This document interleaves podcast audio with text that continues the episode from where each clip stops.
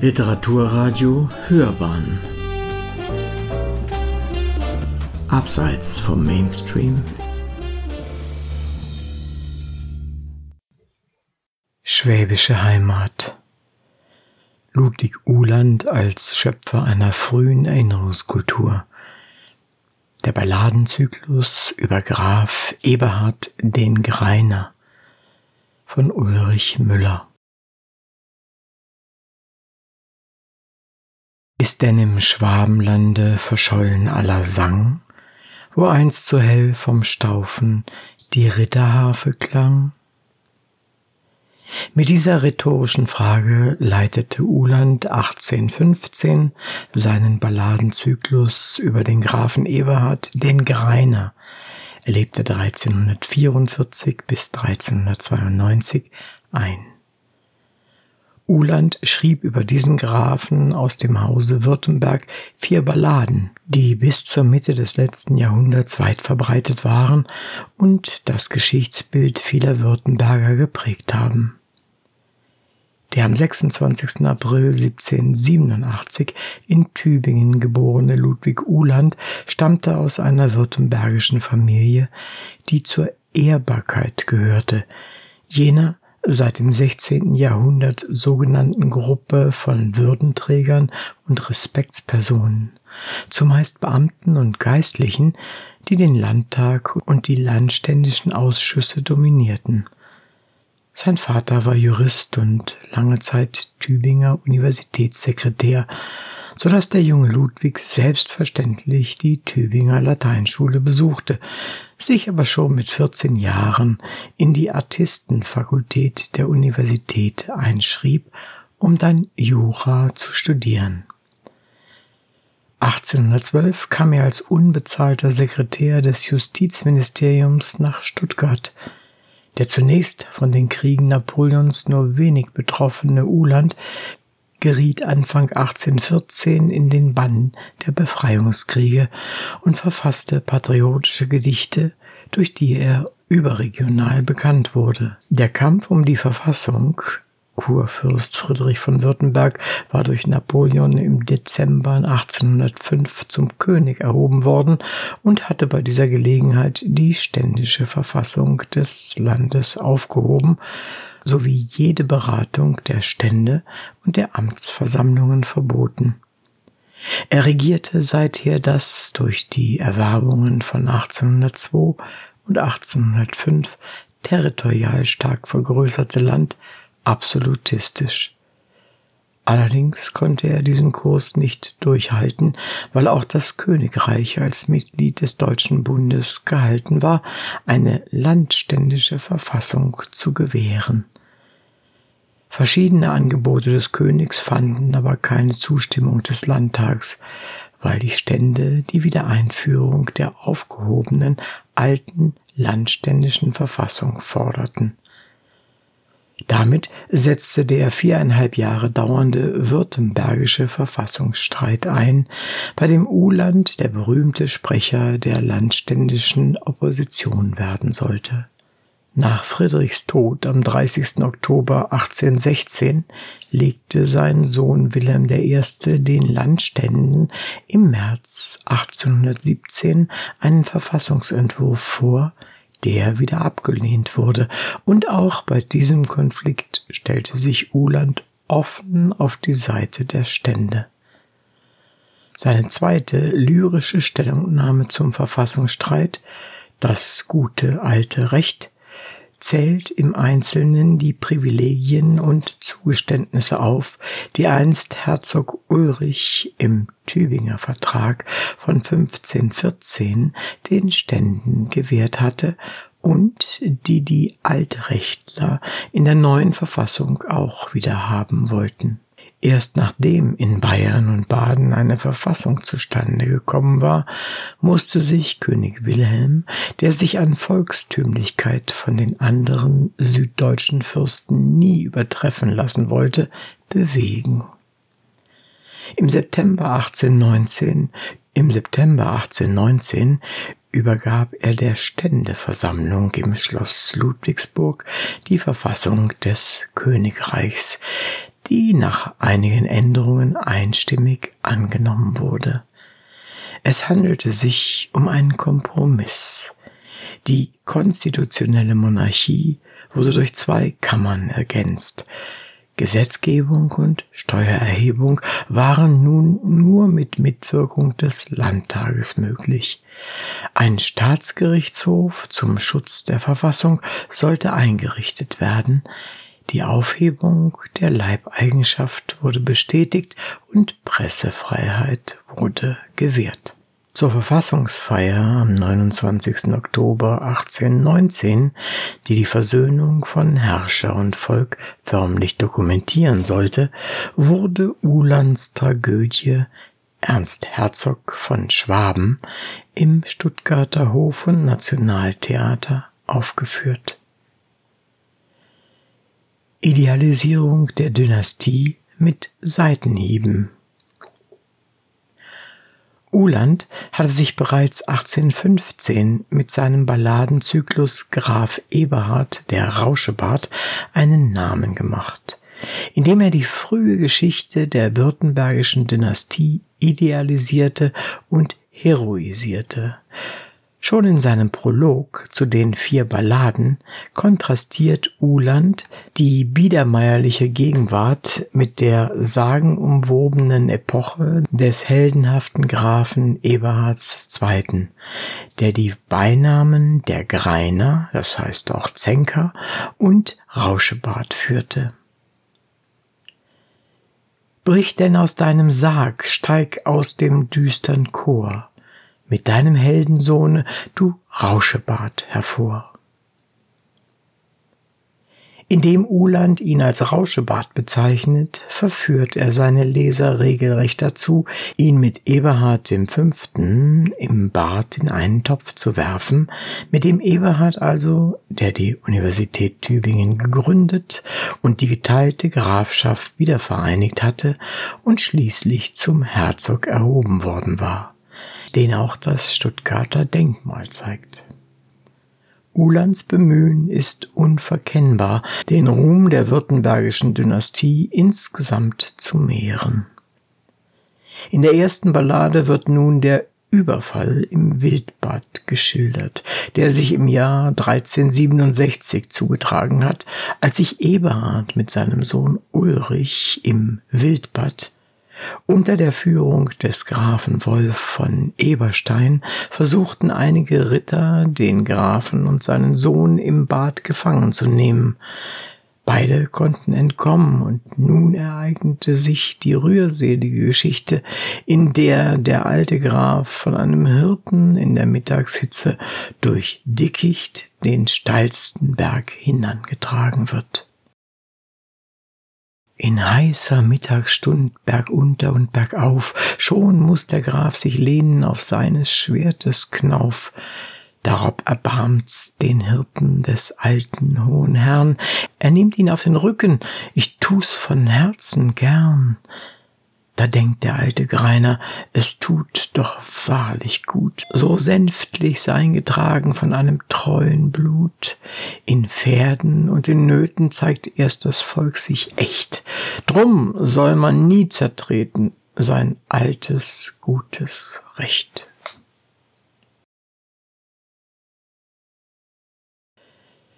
Mit diesem Seitenhieb greift der Altrechtler Uhland in die Verfassungsdiskussion des Jahres 1815 ein, denn was etwa 450 Jahre zuvor unter Eberhard dem Greiner gegolten hatte, musste auch in der Gegenwart unter König Friedrich gelten.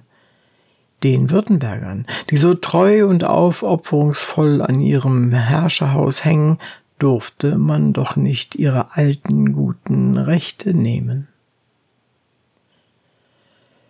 Ein Blick zurück auf die Anfänge des Hauses Württemberg.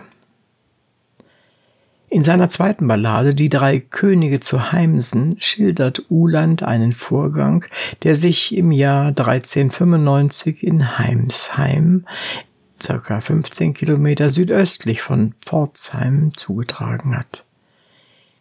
Eberhard der Greiner war bereits drei Jahre tot.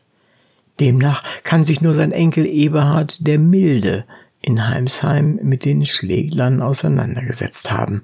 Im Schläglerbund hatten sich Ritter zusammengeschlossen, um ihre Rechte gegen die aufkommende Vormacht des Hauses Württemberg und der Städte zu verteidigen. Die Könige dieses Bundes trafen sich 1395 in Heimsheim, um zu beratschlagen, wie man den Grafen Eberhard den Milden am erfolgreichsten überfallen könne. In dichterischer Freiheit macht aber Uland Eberhard den Greiner zum Gegenspieler der Schlägler, dem es gelingt, den Rittern zuvorzukommen und Heimsheim auszuräuchern, so dass sich die drei Könige in württembergische Gefangenschaft begeben müssen. Die dritte Ballade ist der Schlacht bei Reutlingen, die sich 1377 ereignete, gewidmet.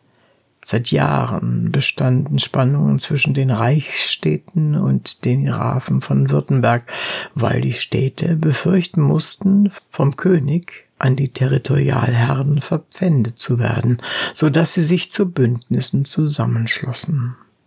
1376 bildeten zwölf oberschwäbische Reichsstädte sowie Reutlingen und Rottweil den älteren schwäbischen Städtebund, indem sie sich zu Schutz und Beistand verpflichteten.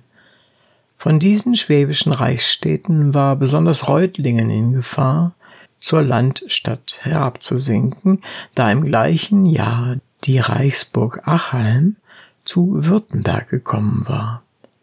Schon im nächsten Jahr kam es zum bewaffneten Konflikt, als der Sohn des Greiners Ulrich Reutlingen mit einem kleinen Ritterheer angriff, aber am 14. Mai 1377 vor den Toren der Stadt eine blutige Niederlage erlitt. Uhland schildert in seiner Ballade sehr ausführlich und anschaulich den Verlauf des Gefechtes, das schließlich 60 Rittern das Leben kostete. Ulrich kann sich zwar schwer verletzt auf die Achalm retten, als er aber Wochen später nach Stuttgart reitet, macht ihn sein Vater für sein eigenmächtiges Vorgehen gegen Reutlingen und seine Niederlage verantwortlich. Dem Vater gegenüber sitzt Ulrich an dem Tisch. Er schlägt die Augen nieder, man bringt ihm Wein und Fisch. Da fasst der Greis ein Messer und spricht kein Wort dabei und schneidet zwischen beiden das Tafeltuch entzwei. Der schlecht vorbereitete Ulrich hat sich beinahe fahrlässig auf die Schlacht eingelassen und einen hohen Preis für die Niederlage bezahlen müssen. Nun muss er auch noch die Vorwürfe des Vaters aushalten und Uland setzt diese Entfremdung zwischen Vater und Sohn in ein derart dramatisches Bild um, dass die meisten Leser nicht vergessen werden, auch wenn sie die Umstände, die zu den Spannungen mit Reutlingen führten, längst nicht mehr in Erinnerung haben. Das zerschnittene Tafeltuch wurde zum Topos für einen gravierenden Konflikt, für den es keine Lösung zu geben scheint. Erst zehn Jahre später, in der Schlacht von Döffingen, sollte der Konflikt zwischen Vater und Sohn auf tragische Weise gelöst werden. Die Interessengegensätze zwischen Fürsten und Städten hatten sich weiter zugespitzt, denn die Fürsten wollten ihre Territorien ausbauen, und da weckten die Städte mit ihrer hohen Bevölkerungsdichte und ihrer wirtschaftlichen Kraft besondere Begehrlichkeiten da Kaiser Karl IV. und König Wenzel wegen ihres immensen Geldbedarfes immer wieder Reichsstädte verpfändeten, sahen die Fürsten hier einen Ansatzpunkt, ihre Territorien zu arrondieren. Andererseits versuchten aber auch die Städte, ihr Gebiet und Einfluss auszudehnen, so dass sie zwangsläufig mit den Fürsten zusammenstoßen mussten. Am 23. August 1388 kam es bei Döffingen in der Nähe von Weil der Stadt zur Schlacht zwischen den Städtern und den Württembergern. Die Reichsstadt Weil der Stadt diente dem städtischen Heer als Stützpunkt, von dem aus es zum Kirchhof von Döffingen zog, der von Bauern verteidigt wurde. Unerwartet kam nun das Heer der Fürsten auf den Schauplatz, und wie es damals üblich war, stiegen die meisten der gepanzerten Adligen von ihren Pferden, um zu Fuß weiter zu fechten. Gleich zu Beginn der Schlacht gibt Uhland dem Grafen Ulrich die Gelegenheit, die Schmach von Reutlingen, die nun zehn Jahre zurücklag, wieder gut zu machen. Er springt zu seinem Vater. Heut zahl ich alte Schuld. Will's Gott, erwerb ich wieder die väterliche Huld. Nicht darf ich mit dir speisen auf einem Tuch, du Held, doch darf ich mit dir schlagen auf einem blutgen Feld. Ulrich stürzt sich mutig in die Schlacht, ohne auf seine Sicherheit zu achten und findet auch sofort den Tod. Sein Vater aber schenkt dem keine besondere Beachtung, sondern stellt die Staatsräson über das persönliche Leid. Da ruft der alte Recke, den nichts erschüttern kann. Erschreckt nicht, der gefallen ist wie ein anderer Mann. Schlagt drein, die Feinde fliehen, er ruft's mit Donnerlaut. Wie rauscht sein Bart im Winde. Hei, wie der Eber haut. Uland lässt den alten Haudegen, den Greiner, eine Nacht an der Bahre seines gefallenen Sohnes in Döffingen wachen. Der alte Rauschebart und Held ist aber weitgehend frei von üblichen menschlichen Regungen, so dass Uland dichtet. Er kniet zur Bahre nieder, verhüllet sein Gesicht. Ob er vielleicht im Stillen geweint? Man weiß es nicht. Menschliche Regungen zeigt der Greiner nur, als kurz vor Stuttgart ein Bote die frohe Nachricht bringt. Ich bring euch frohe Meere, Glück zum Urenkelein. Antonia hat geboren ein Knäblein hold und fein. Da hebt er hoch die Hände, der ritterliche Greis. Der Fink hat wieder Samen, dem Herrn sei Dank und Preis. Demnach ist für den alten Grafen die wichtigste Botschaft, dass Antonia, die Tochter des reichen Mailänders Bernabo Visconti und Gemahlin Eberhards III. des Milden, dafür gesorgt hat, dass die Dynastie der Württemberger weiterleben kann. Nun erinnern wir uns, dass Uhland diese Balladen im Jahre 1815 geschrieben hat, also nach der napoleonischen Umgestaltung Deutschlands und dass im Rahmen dieser Umwälzungen die Nachkommen Eberhards des Greiners Könige eines Landes geworden sind, das durch neun Reichsstädte und zahlreiche Gebiete mehrerer Herrscher sein Territorium mehr als verdoppelt hat. Ein solches Länderkonglomerat brauchte aber ein Bindemittel, um Gebiete so verschiedener Herkunft zu einem Staat zusammenzuschweißen. Hierbei konnten einheitliche Verfassung und Verwaltung sicher einen wichtigen Beitrag zu einem neuen Staatsbewusstsein leisten. Doch die wichtigste Klammer, die die unterschiedlichen Teile des neuen Staates zusammenhalten musste, war die württembergische Dynastie, die aus dem napoleonischen Fegfeuer gestärkt und erhöht hervorgegangen war, während andere und gewiss ebenbürtige Dynastien entmachtet wurden. Rezeption und Wirkung der Balladen Uhland ist es durch seine Balladen gelungen, einige wesentliche Episoden aus der mittelalterlichen Geschichte des Hauses Württemberg so lebendig und dramatisch darzustellen, dass es vielen Württembergern leicht fiel, sich mit ihren Regenten zu identifizieren.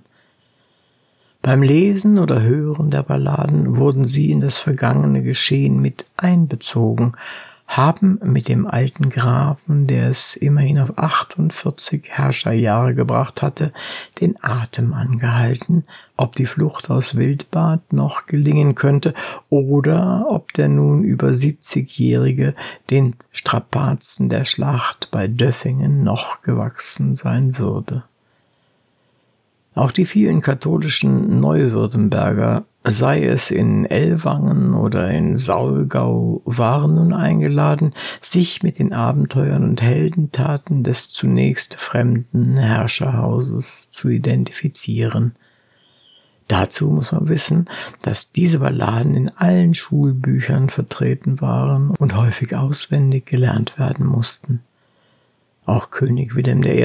hat die dichterische Arbeit Uhlands sehr geschätzt, obwohl der bekannte Landtagsabgeordnete meist in Opposition zu ihm stand.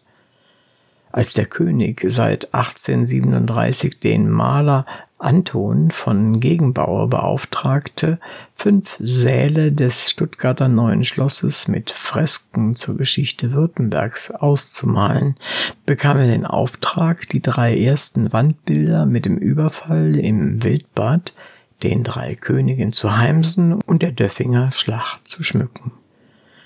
Die von Uhland dargestellten Ereignisse aus dem 14. Jahrhundert waren in der Tat für Land und Herrschaft Württemberg von weitreichender Bedeutung, denn die Städte konnten sich nur schwer von der Niederlage von Döffingen erholen, zumal sie auch im Landfrieden von Eger 1389 ihren Bund auflösen mussten.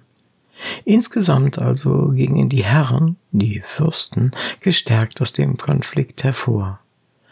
Es hätte auch ganz anders kommen können, wie ein Blick in die benachbarte Schweiz zeigt. Dort hatten sich zwei Jahre zuvor, 1386, die Eidgenossen gegen ihren habsburgischen Landesherrn Herzog Leopold erhoben und ihn in der Schlacht von Sempach besiegt und erschlagen. Damit wurden die Fürsten, die Habsburger, zugunsten der Eidgenossen aus der Schweiz gedrängt. Der Sieg bei Döffingen sicherte demnach den Grafen von Württemberg auf die Dauer die Herrschaft in ihrem Land im Zentrum des ehemaligen Herzogtums Schwaben.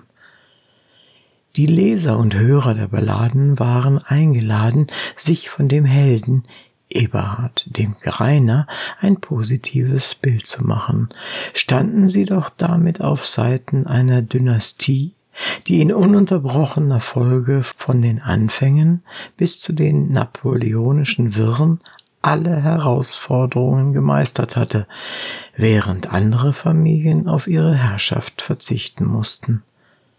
Der Blick zurück auf die Anfänge des Hauses Württemberg versprach also auch Aussicht auf eine gedeihliche Zukunft unter einer erfolgreichen Dynastie, die Sicherheit und Kontinuität zu garantieren schien. Freilich konnte Uhland, der sich so engagiert für die württembergische Dynastie einsetzte, nicht mit der Dankbarkeit König Wilhelms I. rechnen. 1848 wurde er für den Wahlkreis Tübingen-Ortenburg in die Frankfurter Nationalversammlung gewählt und gehörte dort zum großdeutschen Flügel, der die hohenzollerische Erbmonarchie nicht befürwortete. Uhland zählte auch zu den 100 Abgeordneten, die sich mit dem Scheitern des Projektes Paulskirche nicht abfanden, sondern in Stuttgart zu dem Rumpfparlament zusammenkamen. König Wilhelm aber ließ die Versammlung auflösen, und bei der Schließung des Parlaments durch württembergische Truppen befand sich der bekannte Dichter, Wissenschaftler und Politiker in der vordersten Reihe. Sie hörten Schwäbische Heimat. Ludwig Uhland als Schöpfer einer frühen Erinnerungskultur.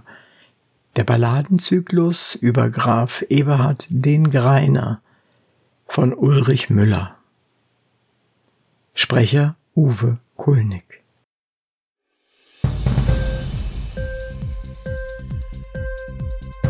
Hat dir die Sendung gefallen?